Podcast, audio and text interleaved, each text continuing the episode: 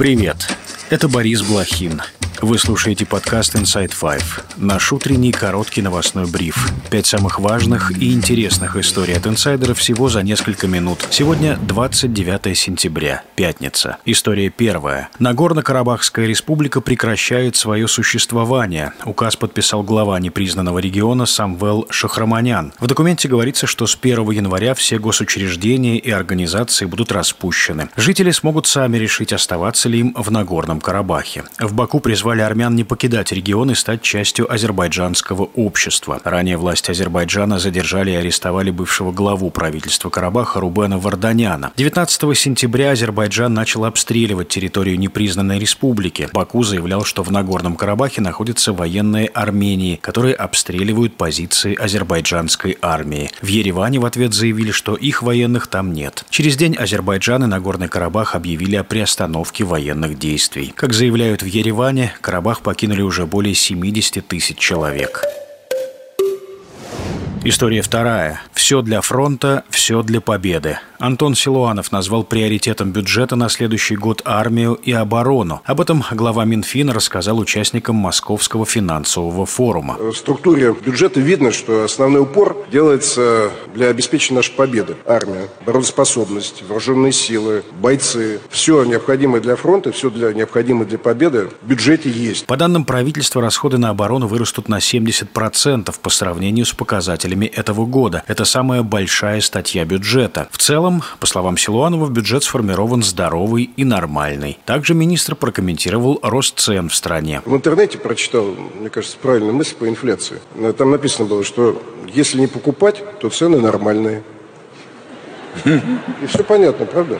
Резкий рост военных расходов прокомментировали в Кремле. Пресс-секретарь президента Песков заявил, что такое повышение необходимо, потому что, цитата, «мы живем в состоянии гибридной войны, которая развязана против нас». История третья. Казахстан будет соблюдать антироссийские санкции. В этом президент Касым Жамар Такаев заверил канцлера Германии Олафа Шольца. Однозначно заявил о том, что будет следовать санкционному режиму. А мы имеем контакты с соответствующими организациями по соблюдению санкционного режима и каких-либо опасений немецкой стороны в отношении возможных действий, направленных на то, чтобы обойти э, санкционный режим, мне кажется, не должно быть. Слова казахстанского лидера прозвучали на фоне подозрений, что Москва получает жизненно важные товары через страны Центральной Азии. После вторжения России в Украину Казахстан дистанцировался от Москвы. Астана не признала оккупированные регионы Украины частью России. Добавлю, в пятницу в Берлине пройдут переговоры канцлера Шольца с лидерами Казахстана, Кыргызстана, Узбекистана, Туркменистана и Таджикистана. Саммит Германии и стран Центральной Азии станет первым совместным мероприятием такого рода с участием участием одной из стран ЕС. Германия проявляет интерес к этому богатому энергоресурсами региону, поскольку ищет альтернативные источники энергии после прекращения экспорта из России. Такаев уже заявил, что Казахстан готов увеличить поставки нефти в Германию.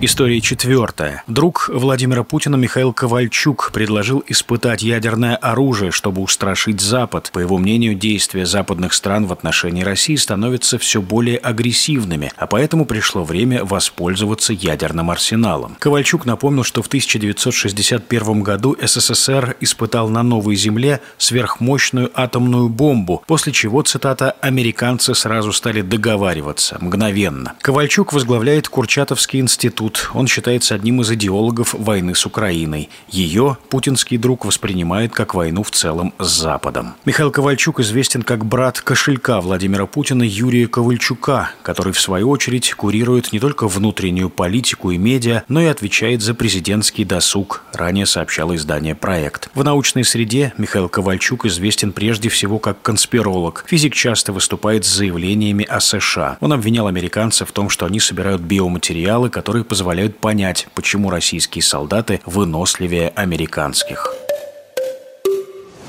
История пятая. Госсекретарь США Энтони Блинкен исполнил блюз. Глава Госдепа вышел на сцену в качестве фронтмена и спел известный стандарт Мадди Уотерса «Hoochie Coochie Man». Before I was born, gonna be a man child coming.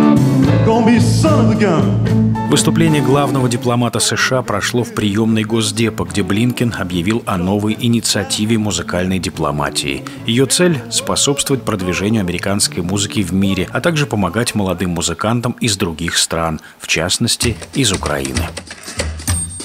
И это все на сегодня. Это был подкаст Inside Five.